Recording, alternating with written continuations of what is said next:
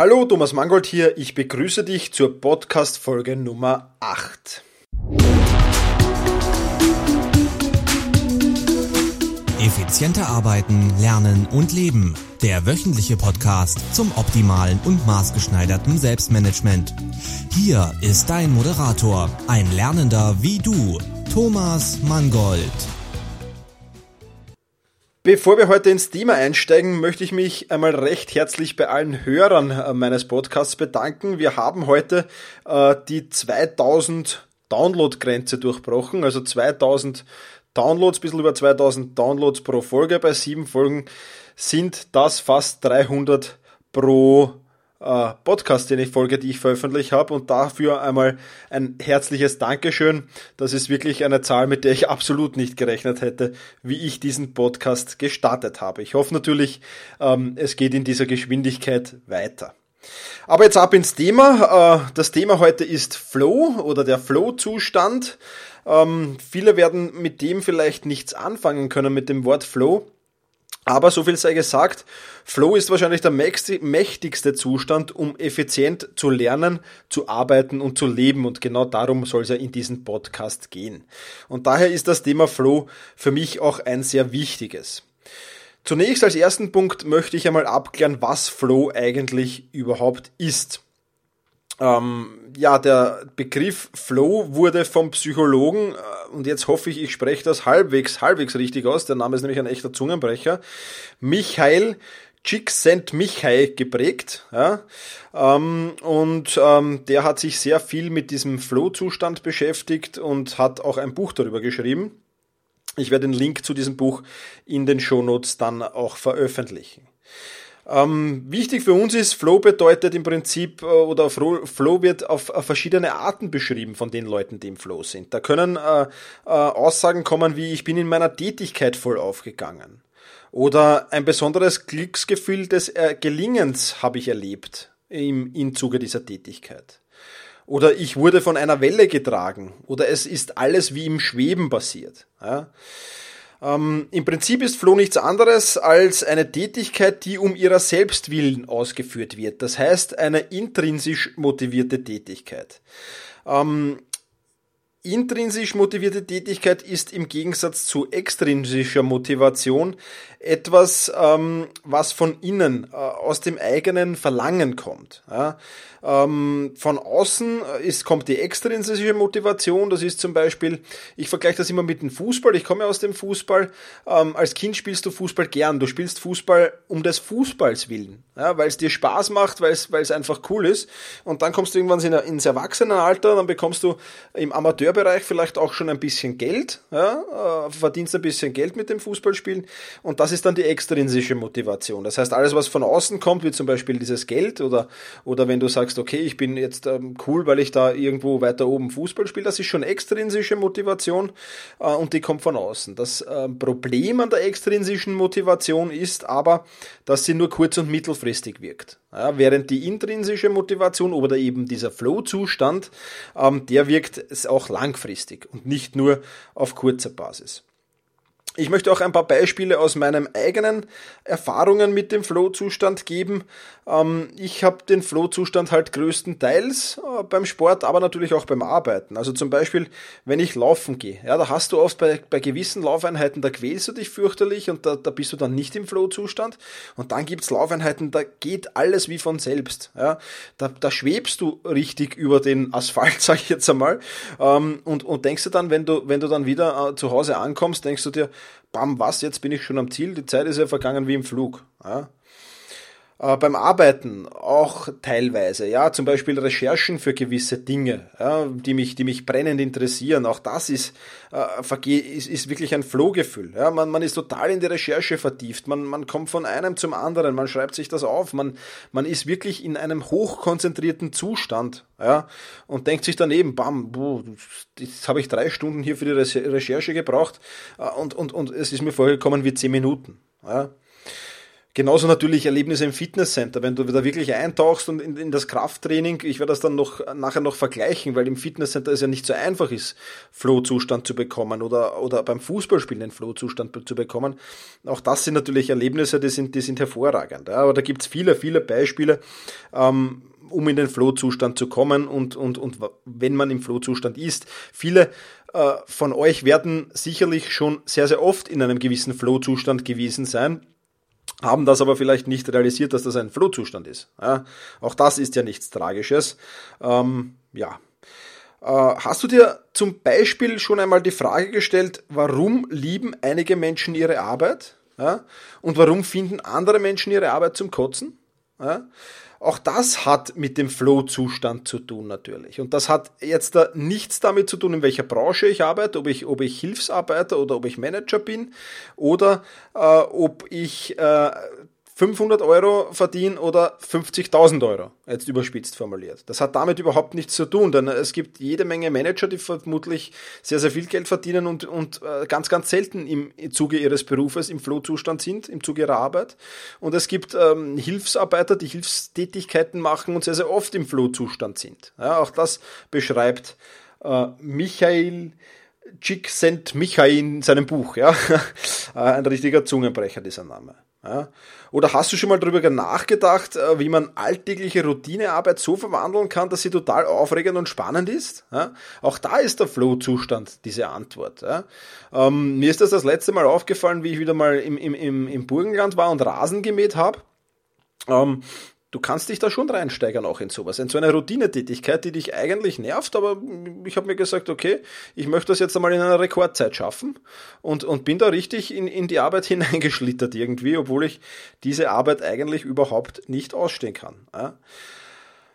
Jetzt stellt sich natürlich die Frage, okay, wie kann ein Manager, äh, der 50.000 Euro verdient, extrinsische Motivation natürlich das Gehalt, ganz klar, wie kann der nicht motiviert sein und wie kann jemand, der am Fließband arbeitet zum Beispiel oder, oder, oder, oder Regale nachschlichtet, ohne das jetzt abwerten zu wollen, aber wie kann der eine im der wirklich so viel verdient und eine super Arbeit hat, nicht im Flohzustand sein?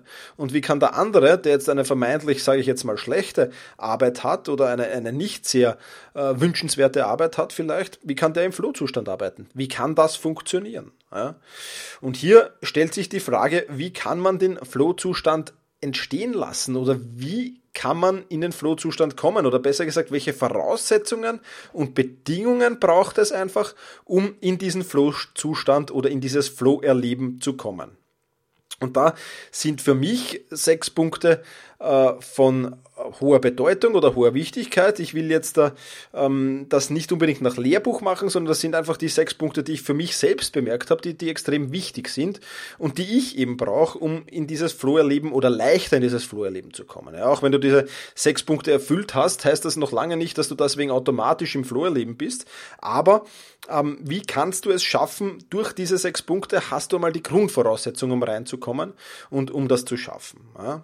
Und diese sechs Punkte will ich jetzt kurz nach der Reihe auflisten. Der erste Punkt davon wäre einmal, es braucht ein klar definiertes Ziel. Ja? Ähm, für diese Unterrichtseinheit, für diese Trainingseinheit, für diese Arbeitssession, für dieses Fußballspiel, egal was, es braucht ein klar definiertes Ziel. Ja, ich habe das vorher das Beispiel mit dem Rasenmähen erwähnt. Ja, ein klar definiertes Ziel war, dass ich einfach einmal in Rekordzeit unter zwei Stunden wollte ich schaffen und das ist mir gelungen, fertig sein wollte. Ja, also ähm, ein klar definiertes Ziel ist ganz wichtig. Wenn ich jetzt das Fußballspiel zum Beispiel hernehme, ja, dann ist ein klar definiertes Ziel, Freunde, wir wollen dieses Match gewinnen. Ja, ganz klar definiertes Ziel. Ja. Das bedeutet jetzt für mich persönlich, ja, dass ich natürlich diese Ziele aus meinem eigenen Wertesystem entwickeln muss. Ja. Ähm, und ich muss dafür Zeit aufwenden, diese Ziele auch zu erstellen. Ja, wenn ich in eine Arbeit einfach reingehe und sage, okay, ich mache das jetzt ohne ein Ziel, dann habe ich ähm, mir zwar die Zeit zum Nachdenken erspart, dafür werde ich aber vermutlich kaum in den Flow-Zustand kommen. Ja. Ähm, ich habe einen, unlängst meinen besten Freund gefragt, der im, im, mittleren Management in einem durchaus äh, ganz großen Unternehmen ist, was ist eigentlich dein Ziel in diesem Unternehmen? Und so wirklich habe ich keine Antwort bekommen. Ja, also da wird, denke ich, Arbeiten im Flow-Zustand sehr, sehr schwer werden. Ja. Ähm, einen Artikel über Werte findest du übrigens im letzten Podcast, in der, in der, in der siebten Folge meines Podcasts. Da geht es um Werte und um, um wie, wie du deine Werte findest. Ähm, einfach aus diesen Werten Ziele zu entwickeln, macht richtig Spaß. Und in diesem Podcast erkläre ich ein wenig, wie das funktioniert. Also, die erste Bedingung wäre, es braucht ein klar definiertes Ziel. Die zweite Bedingung, ich brauche eine ständige und unmittelbare Rückmeldung über den Erfolg. Ja? Das heißt, ich muss ständig wissen, ob ich am richtigen Weg bin oder ob ich nicht am richtigen Weg bin.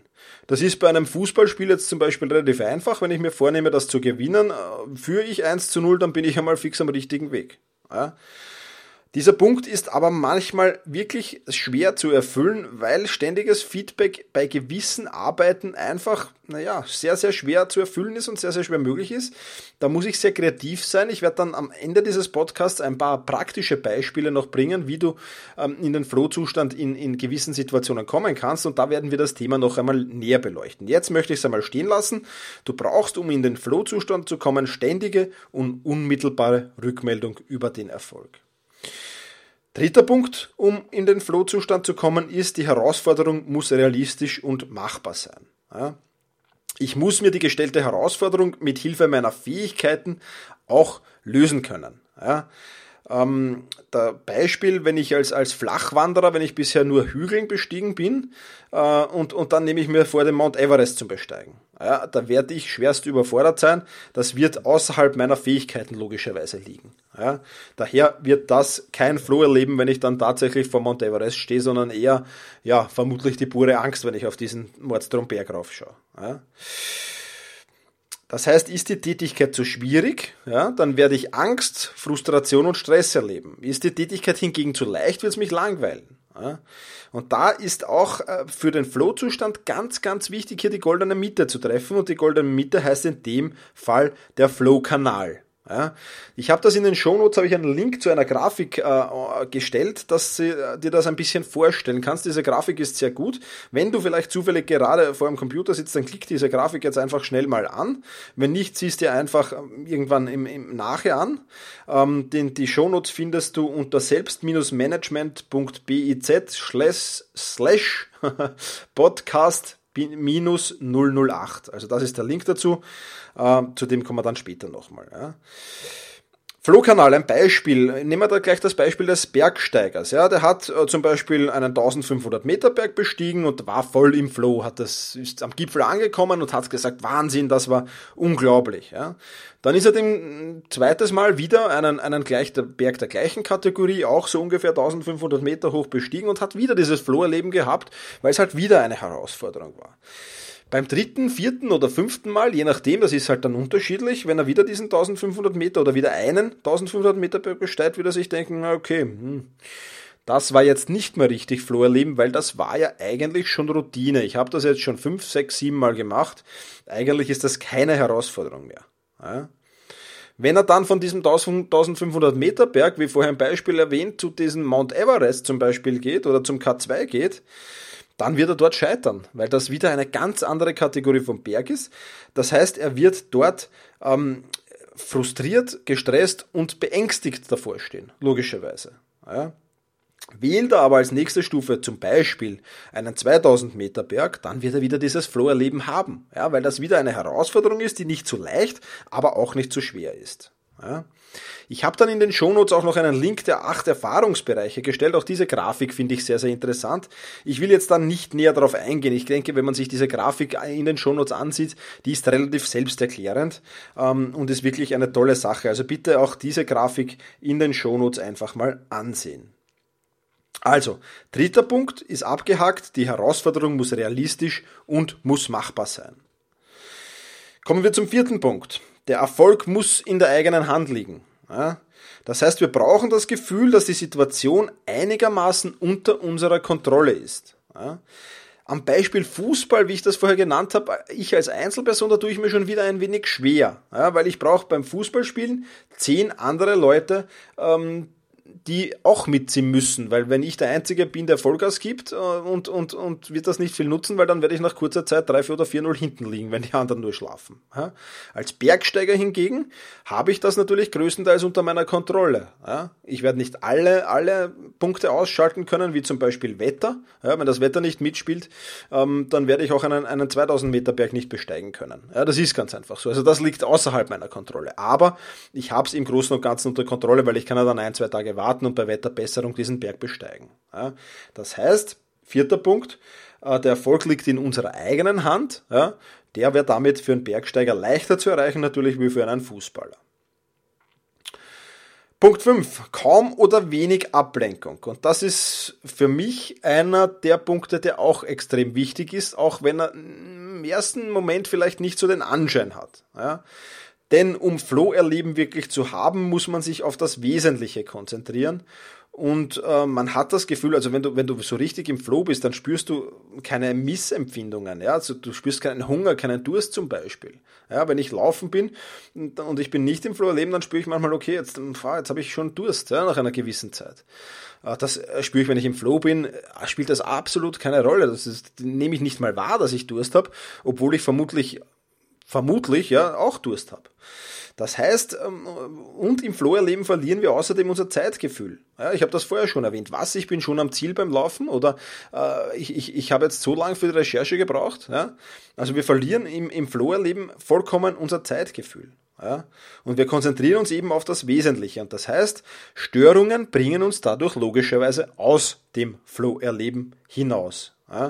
Daher gilt es, Störungen so gut es geht zu vermeiden. Das heißt, wenn ich, wenn ich Blogartikel schreibe oder jetzt, wo ich diesen Podcast mache, da habe ich mein Handy aus oder habe es auf Flugmodus geschalten. Äh, ich versuche, das natürlich ist das in, in, im Büro oder in der Arbeit schwieriger. Da kann ich mein Telefon jetzt nicht einfach nicht abheben. Ja? Aber du kannst sicherlich Zeiten dir reservieren, wo du sagst, okay, zu diesen Zeiten bin ich nicht erreichbar. Ja? Die muss man dann natürlich mit dem Chef absprechen. Ein Schild an die Tür hängen. Bitte jetzt nicht stören für die nächsten zwei Stunden oder für von 11 bis 15 Uhr nicht stören. Ja. Das ist alles möglich, man muss da nur ein bisschen kreativer sein. Ja. Oder wenn, wenn, wenn Nebengeräusche sind, bei mir wird jetzt momentan gerade der, der Nachbar renoviert seine Wohnung, ja, äh, da ist es natürlich schwer, im, ins Flow-Erleben zu kommen, äh, wenn du dauernd einen Bohrer oder einen, einen Stämmen hörst im Hintergrund. Ja. Gut, dann musst du der Kopfhörer aufsetzen, Musik hören und die Musik verschwindet dann ohnehin aus deinem, äh, aus deiner, aus deiner Wahrnehmung, wenn du ins Flow-Erleben kommst. Ja. Also fünfter Punkt, kaum oder wenig Ablenkung. Ja, wir kommen dann in den praktischen Beispielen noch ein wenig näher zu diesem Punkt. Sechster Punkt, es benötigt klar definierte Regeln und Rahmenbedingungen. Ja, und das ist ein Punkt, der für viele, viele äh, Dinge sehr, sehr schwierig ist. Ja, wenn ich jetzt aufs Fußball zurückgreife, dort habe ich ganz klare Rahmenbedingungen. Dort habe ich fixe Trainingszeiten, wenn ich mit einer Mannschaft trainiere. Da ist Training von 18 Uhr bis 19.30 Uhr. Ja, ein Spiel dauert 90 Minuten. Der Schiri gibt die Regeln vor. Es gibt Abseits, es gibt eine Outlinie, es gibt äh, bei Foul gelbe und rote Karten. Also da ist das ganz klar, sind die Regeln und die Rahmenbedingungen im Fußball definiert. Ja, das habe ich jetzt zum Beispiel beim Training im Fitnesscenter oder wenn ich für die Englischschularbeit lerne oder wenn ich laufen gehe, weniger. Wir werden dann in den praktischen Beispielen, zu denen wir jetzt gleich kommen, dann das näher beleuchten. Also, Punkt 6, klar definierte Regeln und Rahmenbedingungen. Gut, und jetzt will ich einfach ein wenig in die Beispiele einsteigen. Ich habe mir hier ähm, ein paar Beispiele aus meinem Arbeitsbereich überlegt und ein, ein, ein Beispiel, ja, das auch mich betrifft, weil ich, weil ich gerade am, am, am Englisch auffrischen bin. Ja. Ähm, vier Beispiele kommen jetzt. Das erste Beispiel, äh, Fußballmeisterschaftsspiel. Wie kann ich in einem Fußballmeisterschaftsspiel oder du kannst es jetzt ein Basketballbewerbsspiel oder ein Landhockeybewerbsspiel oder was auch immer, äh, wie kann ich da ins Flow kommen? Ja, wir gehen das anhand unserer sechs Kriterien jetzt einmal durch. Erstens einmal äh, braucht es beim Fußballmeisterschaftsspiel ein klar definiertes Ziel. Gut, das ist relativ einfach, denn das Ziel wird vermutlich meistens heißen, ich will dieses Spiel gewinnen. Ja. Dann braucht es als zweiten Punkt ständige und unmittelbare Rückmeldung über den Erfolg. Das ist im Fußball auch gegeben. Führe ich, bin ich auf der Erfolgswelle, bin ich hinten nach, hm, eher weniger. Die Herausforderung muss realistisch und machbar sein, ist die dritte, dritter Punkt, der erfüllt sein muss. Das ist jetzt vielleicht, ja, wenn ich als Stockletzter gegen den ersten spiele, wird das vielleicht ein wenig schwierig, dass das eine realistische Herausforderung ist. Aber in der Regel wird das schon passen, wenn ich gegen einen Gegner in Reichweite spiele, dann habe ich das auf alle Fälle. Ja. Liegt der Erfolg in meiner eigenen Hand? Gut, das ist jetzt wieder ein wenig schwierig. Im Fußball habe ich schon erwähnt, weil da brauchst du elf Spieler dazu. Ja, plus Ersatzspieler natürlich und, und, und so weiter. Ähm, da wird es vielleicht ein wenig hapern. Also da kann ich allein relativ be wenig bewirken. Dann kommen wir zu Punkt 5. Äh, Kaum oder wenig Ablenkung das habe ich im Fußball eigentlich, weil äh, im Fußball, ja, du hast zwar die Zuschauer und dann hast den Trainer und du hast die Mitspieler, die ab und zu was sagen, aber wenn du so im Flow bist, dann kriegst du das zwar mit, aber nicht wirklich gravierend. Ja, aber du hast jetzt niemanden, der dich anruft und dich wegen was ganz was anderem fragt. Ja, oder du hast keinen, keinen Spieler neben dir, der, der, der dich fragt, wie es gestern in der Disco war oder vorgestern. Ja, also das, hoffentlich zumindest. also das wirst du vermutlich nicht haben. Ja. Und es braucht klar definierte Regeln und Rahmenbedingungen, haben wir schon besprochen, die gibt's im Fußball. Kommen wir zum zweiten praktischen Beispiel, das ich bringen will, das ist das Training im Fitnesscenter. Ja. Da wird's schon ein wenig schwieriger, weil da fängt schon beim ersten Punkt an, ich brauche ein klar definiertes Ziel. Boah. Ja, das ist jetzt da beim Training im Fitnesscenter schon ein wenig anspruchsvoller. Hier gibt's äh, für mich, ich mache es ja, gibt's drei Möglichkeiten ähm, an, an, Zielen, die ich mir setze. Erstens einmal mehr Gewicht als beim vorigen Mal heben. Ja. Ähm, das zweite Mal schneller als beim äh, vorigen Mal fertig sein. Ja, also einfach, einfach schneller zu arbeiten und in kürzeren Zeit zu arbeiten. Das sind so ähm, die zwei äh, Punkte. Dann gibt es noch einen dritten, also jetzt nicht mehr Gewicht zu heben als beim vorigen Mal, sondern das Ge gleiche Gewicht öfter zu heben als beim vorigen Mal. Also das sind jetzt diese drei Punkte, die ich mir als Ziel immer wieder setze. Ja, da variiere ich ein bisschen, aber eines dieser drei Ziele ist meistens dabei. Meistens zu dem Punkt wir gleich, nicht immer. Äh, das hat Gründe. Dann eine ständige und unmittelbare Rückmeldung über einen Erfolg. Gut, wenn ich mir schaff, wenn ich mir vornehme, jedes Mal ein wenig mehr Gewicht zu heben, bei der gleichen Anzahl an Wiederholungen, dann habe ich eine Rückmeldung. Schaffe ich es oder schaffe ich es nicht? Ja. Genauso, wenn ich es öfter heben will als voriges Mal bei gleichem Gewicht. Schaffe ich es oder schaffe ich es nicht? Das sind Rückmeldungen. Beim schneller fertig werden, gut, da muss ich Zwischenzeiten nehmen und so, das ist wieder ein wenig schwieriger, aber auch eigentlich überprüfbar. Ja, das heißt, mit anhand dieser Ziele, die ich mir da oben gesetzt habe, habe ich auch eine ständige und unmittelbare Rückmeldung. Ja, das hilft mir ins Flow zu kommen natürlich. Und jetzt kommen wir mit meistens, ich habe vorher gesagt, meistens mehr Gewicht, meistens mehr heben oder meistens schneller sein, denn die Herausforderung muss realistisch und machbar sein. Ja? Jetzt gibt's Tage, an denen du dich schon von Haus aus scheiße fühlst und ohnehin schon ins Fitnesscenter quälst, obwohl du eigentlich am liebsten daheim äh, liegen würdest, vielleicht ein wenig Kopfweh hast oder sonst irgendwas. Dann wäre das jetzt da kein realistisches Ziel, also die Herausforderung wäre nicht realistisch machbar, wenn ich sage, ich möchte mehr machen als beim letzten Mal, wo ich super top fit und super drauf war. Ja, das wird nicht funktionieren. Ja, und deswegen sage ich da, muss ich mein Ziel der Tagesverfassung anpassen. Sage ich, heute bin ich scheiße drauf, dann, dann setze ich mir geringere Ziele oben schon. Ja, dann sage ich, okay, ich mache heute zwar weniger, aber weil ich scheiße drauf bin, ist das trotzdem eine Herausforderung. Das heißt, ich versuche, trotzdem ist das für meine Tagesverfassung eine Herausforderung. Ja, da muss ich bleiben. Ja, ich darf nicht zu leicht werden, sonst ist langweilig und es darf nicht zu schwer werden, sonst ist frustrierend. Also darauf muss ich dann aufpassen. Punkt 4 liegt der Erfolg in meiner eigenen Hand. Ja, das liegt ja im Fitnesscenter eindeutig. Da brauchen wir nicht äh, lang reden. Ähm, kaum oder wenig Ablenkung. Äh, gut, da bin ich selbst dafür verantwortlich. Ich sehe im Fitnesscenter immer wieder Leute, die mit dem Handy spielen, die ein Buch lesen, während sie am Ergometer sitzen, die Zeitung lesen, während sie äh, zwischen den Übungen mit den Gewichten pausieren. Und ich sehe immer Leute, die stehen zusammen und quatschen 20 Minuten, dann machen sie wieder eine Übung und dann äh, quatschen sie wieder 5 Minuten. Ja. Da muss ich natürlich selber schauen, dass das nicht stattfindet und da muss ich für meine Begriffe Kopfhörer rein und fertig. Ja. Also Musik rein und ich will beim Fitnesstraining nicht angesprochen werden. Ja, das, nachher können wir plaudern, vorher können wir plaudern. Auch wenn du mit Partnern arbeitest, mit einem Fitnesspartner, ist das sehr, sehr wichtig. Ja. Wenn du mit einem Fitnesspartner arbeitest, hast du sogar ein, ein klar definiertes Ziel. Ja. Wer hebt mehr Gewicht heute? Ja, auch da kann ich so, über einen Partner kann ich mich motivieren. Aber wenn du mit Partner arbeitest, ist halt die Gefahr der Ablenkung relativ groß, weil der erzählt dir dann, was er gestern gemacht hat, was er morgen vorhat und dergleichen mehr. Nicht unbedingt optimal. Ja. Und der größte oder das größte Problem ist hier klar definierte Regeln und Rahmenbedingungen. Ja, ich kann ins Fitnesscenter gehen, wann ich will. Ja, ich kann so viele Übungen äh, ablegen, wie ich will. äh, und, und, und machen. Ja. Ich kann mittendrin aufhören. Es wird jetzt niemand hinten, es steht kein Trainer hinter mir und sagt, nein, du machst jetzt weiter. Ja, oder, oder macht mir das schwieriger. Ja.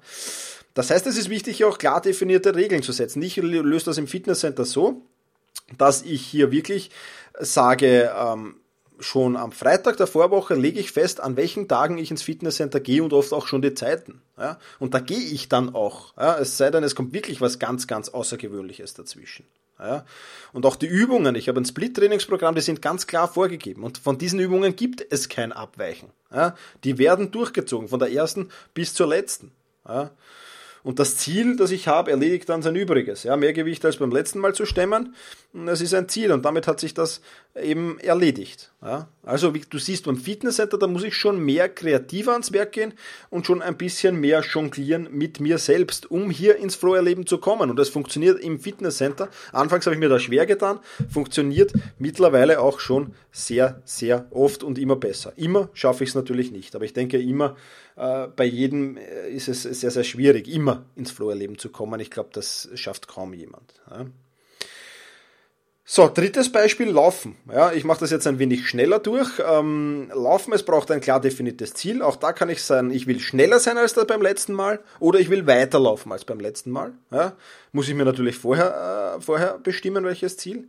Ich brauche eine ständige und unmittelbare Rückmeldung über den Erfolg. Führe ich oder liege ich hinten? Ja, wenn ich jetzt zum Beispiel schneller laufen will, da habe ich das, das App äh, Runtastic. Ja, das gibt's für Android und glaube auch iPhone und diese App äh, sagt mir äh, bei jedem gelaufenen Kilometer die Zwischenzeit an, wie lange ich für diesen Kilometer gebraucht hat und äh, die Gesamtzeit an.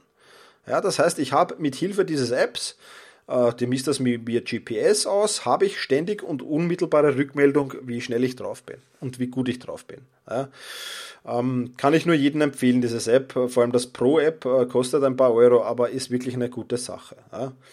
Link gibt es in den Shownotes dann und dann halt. Herausforderung, das ist der, der, der, der dritte Punkt, muss realistisch und machbar sein. Auch da muss ich wie im Fitnesscenter wieder auf die Tagesverfassung. Wenn ich, wenn ich komplett beschissen drauf bin, äh, werde ich sicher nicht schneller sein wie letztens und vermutlich auch nicht weiter laufen. Ja, aber da muss ich mir hier oben einfach andere Ziele setzen, dann passt das schon. Ja. Der Erfolg, das ist der nächste Punkt, liegt vollkommen in meiner eigenen Hand. Ja, da braucht man gar nicht diskutieren. Es, es kann mich niemand beeinflussen, ob ich langsam oder schneller laufe, nur ich selbst bin dafür verantwortlich. Ich habe kaum oder wenig Ablenkung, das trifft beim Laufen zu. Da bist du selten abgelenkt oder hält dich selten jemand auf und sagt, stopp, ich möchte mit dir reden. Äh, das passiert kaum. Und es gibt auch hier das Problem der klar definierten Rahmenbedingungen und Regeln. Ja, auch hier muss ich sagen, ja, an welchen Tagen gehe ich laufen? Ich mache am Freitag der Vorwoche, mache ich mir einen Plan, wann ich laufen gehe. Und an diesem Tag gehe ich dann auch laufen. Ob es schneit, ob es regnet, ob es 40 Grad im Schatten hat, vollkommen egal. An diesem Tag oder zu dieser Zeit sogar äh, wird dann laufen gegangen. Und ich lege vorher auch schon die Länge der Strecke fest. Nicht, naja, schauen wir mal, ich renne mal hm, drei Kilometer und dann schauen wir, ob ich umdrehe.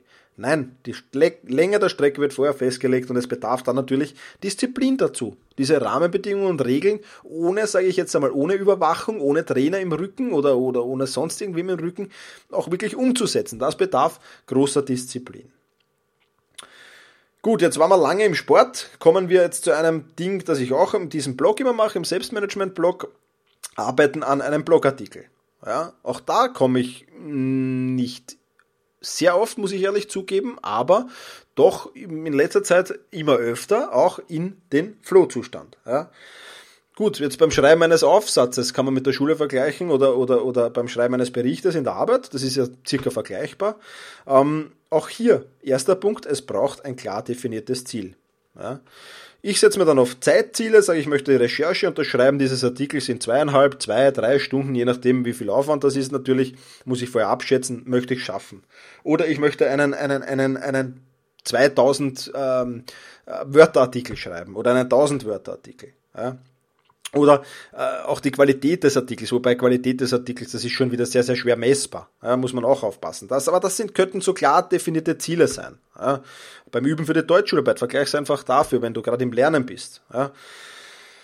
Zweiter Punkt. Ständige und unmittelbare Rückmeldung über den Erfolg. Gut, wenn ich ein Zeitziel habe, kann ich sagen, liege ich in der Zeit oder liege ich nicht in der Zeit. Wenn die zwei Stunden vergangen sind und ich habe mir zweieinhalb vorgenommen und ich bin noch immer beim Recherchieren und habe noch kein Wort geschrieben, wird es ein wenig schwierig werden. Also das ähm, ist ein Punkt, der da vielleicht ein wenig schwierig ist, wobei ich auch natürlich über die Zeit kann ich mir Rückmeldung holen. Ich kann mir bei der Länge des Artikels Rückmeldung holen, wie viele Wörter habe ich schon geschrieben, wie viele brauche ich noch. Also es funktioniert schon, ist aber schon etwas schwieriger als im Sport hier ständig und unmittelbare Rückmeldung über den Erfolg zu haben. Ja. Dritter Punkt, die Herausforderung muss realistisch und machbar sein. Gut, das muss sich mit der Erfahrung wird sich das geben. Wenn ich, wenn ich schon, äh, weiß ich nicht, 10, 2000 Wörterartikeln geschrieben habe, dann werde ich das ungefähr wissen, was, was eine Herausforderung ist und was mich fadisiert oder was mich überfordert, denke ich. Der Erfolg liegt eindeutig in der eigenen Hand. Nächster Punkt, auch der ist klar kaum oder wenig Ablenkung. Ja, das liegt wieder an mir selber. Das wird in der Arbeit oder in der Schule vielleicht ein wenig schwerer sein, aber ähm, Handy aus auf alle Fälle, Störungen vermeiden, meinen, meinen Sitznachbarn oder meinen Bürokollegen sagen, Freunde, ich schreibe jetzt zwei Stunden an einem Artikel, bitte haltet mir ein bisschen den Rücken frei. Ja, wird funktionieren. Bei einer Schularbeit ist es sowieso normalerweise kaum, gibt sowieso normalerweise kaum Störungen. Ja und klar definierte Regeln und Rahmenbedingungen. Ja, auch hier lege ich fest, wann schreibe ich den Artikel, wie lang darf ich dafür brauchen. Ja, und wann muss er online sein. Meistens ergibt sich das bei mir, wann muss er online sein. Ich versuche zwar immer die Artikel vorzuarbeiten, aber oft stehe ich am Dienstag da, habe zwar mein Thema schon vor, äh, vorgegeben, was ich habe, und weiß, am Mittwoch muss um 6 Uhr früh muss der Artikel online sein. Das ist mein eigenes Animo, dass ich das habe. Und ja, dann stehst du am Dienstag da um 20 Uhr und weißt, okay, puh, jetzt muss ich reinbeißen. Ja. Also auch das ist klar definierte Regeln und Rahmenbedingungen. Ich habe mich damit ein wenig unter Druck gesetzt, dass ich gesagt habe, jeden Mittwoch kommt von mir ein geschriebener Artikel raus und jeden Samstag, zumindest jeden Samstag, kommt ein Podcast heraus. Ja. Es ist jetzt Freitag, 21.45 Uhr und morgen früh kommt dieser Podcast heraus. Ja. Ähm, wäre diese Deadline nicht, hätte ich das heute sicher nicht mehr gemacht. Ja. Also auch das ist natürlich ein Punkt, wo man sich selbst ein wenig Regeln und Rahmenbedingungen und Strukturen auferlegen kann. Gut, das war's. Ich möchte jetzt noch kurz auf die Englischvokabeln lernen eingehen. Äh, wir sind heute extrem lang schon, 30 Minuten. Ich werde jetzt Gas geben, normalerweise 20 Minuten soll es sein. Aber kurz noch auf Englischvokabeln lernen. Ja, gehen wir da die sechs Punkte noch einmal schnell durch, im Schnelldurchlauf. Es braucht ein klar definiertes Ziel. Ja, das könnte jetzt zum Beispiel sein, ich will mehr Vokabeln lernen als beim letzten Mal. Oder ich will die Vokabeln schneller intus haben als beim letzten Mal, die gleiche Anzahl an Vokabeln oder ich möchte die neuen Vokabeln sofort anwenden können. Ja, ähm, ich bin gerade ein bisschen Englisch auffrissen. Ich nutze dafür Busuu, das ist eine, eine Plattform im Internet. Ich werde den Link auch online stellen. Und da kann ich sofort äh, diese neuen Vokabeln anwenden auch oder muss sie sogar anwenden in den einzelnen Übungen. Und das ist sehr, sehr spannend. Ja, einfach mal auf busuu.com reinschauen. Ich stelle den Link in die Show Notes. Ja. Zweites Kriterium, ständige und unmittelbare Rückmeldung über den Erfolg ja, liege ich in der Zeit, habe ich schon genug Vokabeln gelernt. Auch da ist es natürlich wieder ein wenig schwieriger als beim Sport, aber durchaus machbar. Die Herausforderung muss realistisch und machbar sein. Ich denke, wenn man, wenn man, wenn man 20 Vokabellektionen gelernt hat, dann wird man ungefähr wissen, was ist herausfordernd, was ist langweilig und was überfordert mich. Oder was unterfordert und überfordert mich. Ich denke, das weiß man dann schon.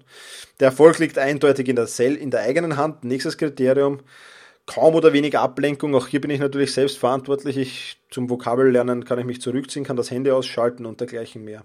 Und es bedarf wieder klar definierter Regeln und Rahmenbedingungen. Wann lerne ich? Ja, ich lege das durchaus in der Vorwoche fest. Ich habe am Freitag Vokabelwiederholung. Jetzt Beispiel, wenn du in die Schule gehst. Du hast am Freitag Vokabelwiederholung. Heute ist Sonntag und ich lege ganz klar fest, Dienstag um 18 Uhr bis 19 Uhr, Mittwoch von 18 Uhr bis 18.30 Uhr und Donnerstag von 18 Uhr bis 18.15 Uhr lerne ich diese Vokabeln. Punkt, Ende. Und da gibt es dann nichts anderes. Ja, also klare Regeln und Rahmenbedingungen wieder festlegen. Wann lerne ich? Wie lang lerne ich? Und bis wann muss ich alle können. Das ergibt sich dann bei einem Vokabeltest natürlich selbst. Bei mir ist es weniger kritisch, weil ich ja keine Überprüfung habe. Das heißt, ich kann da ein bisschen schummeln, aber auch ich lege mir fest, ich will dieses Busu-Kapitel in oder zwei Busu-Lektionen in einer Woche schaffen. Also auch da äh, versuche ich mir das festzulegen. Ja, jetzt bist du dran setzt das Ganze, was ich jetzt da hier in diesen Beispielen gebracht habe, diese sechs Punkte für Flow erleben, einfach mal in deiner Arbeit um. Ja, versuch deine Tätigkeiten mit diesen Flow-Kriterien zu erfüllen. Ja, das mag bei der einen oder anderen Tätigkeit schwieriger sein, aber selbst bei, bei Routinetätigkeiten, ich glaube, ich habe schon tausendmal Rasen gemäht, ja, selbst bei diesen Routinetätigkeiten funktioniert es in den Flow zu kommen. Ja. Es müssen nur die Rahmenbedingungen stimmen. Ja? Und ähm, dafür musst du vielleicht das eine oder andere ergänzen. Ja? Das, das, heißt, du musst die eine oder andere Regel hinzunehmen und, und die eine oder andere Herausforderung hinzunehmen und dann lass es einfach geschehen. Ja? Du kannst jetzt nicht sagen, okay, ich beginne jetzt und ich habe alle Kriterien erfüllt und jetzt muss Flow kommen, jetzt muss Flow kommen. Ja? So wird es nicht funktionieren. Lass es ganz einfach geschehen, chill mal, äh, mach einfach ähm, die Tätigkeit und dann kommst du automatisch ins Flow und du wirst es vermutlich erst, wenn du aus dem Flow-Zustand gerissen wirst, mitbekommen, dass du im Flow-Zustand warst. Zumindest zu Beginn auf alle Fälle einmal. Naja. Ähm, das war's von dieser Podcast-Serie. Ich hoffe, ich konnte dir mit dieser Flow-Einheit ähm, wirklich oder mit diesem Flow-Podcast wirklich einiges äh, Neues erzählen und einiges Interessantes erzählen. Und wie gesagt, es ist für das Thema dieses Podcasts, nämlich effizienter Lernen, Arbeiten und Leben, wirklich eines der Hauptthemen. Und wenn du oft im Flow bist im Lernen, wenn du oft im Flow bist im Leben und wenn du oft im Flow bist im Arbeiten, dann wirst du gut drauf sein und dann wirst du ein guter Mitarbeiter sein, ein, ein guter Selbstständiger sein und ein guter Schüler sein, denke ich, ohne großartig viel dazu tun zu müssen. Das war's für heute von meiner Seite. Ich wünsche dir noch äh, einen Resttag, in dem du häufig im Flow bist und jetzt verabschiede ich mich in diesem Sinne mit Genieße deinen Tag. Vielen Dank fürs Zuhören. Viele weitere Artikel und Inspirationen findest du auf selbst-management.bertha Ida Zeppelin. Und jetzt viel Spaß beim effizienten Arbeiten, Lernen und Leben.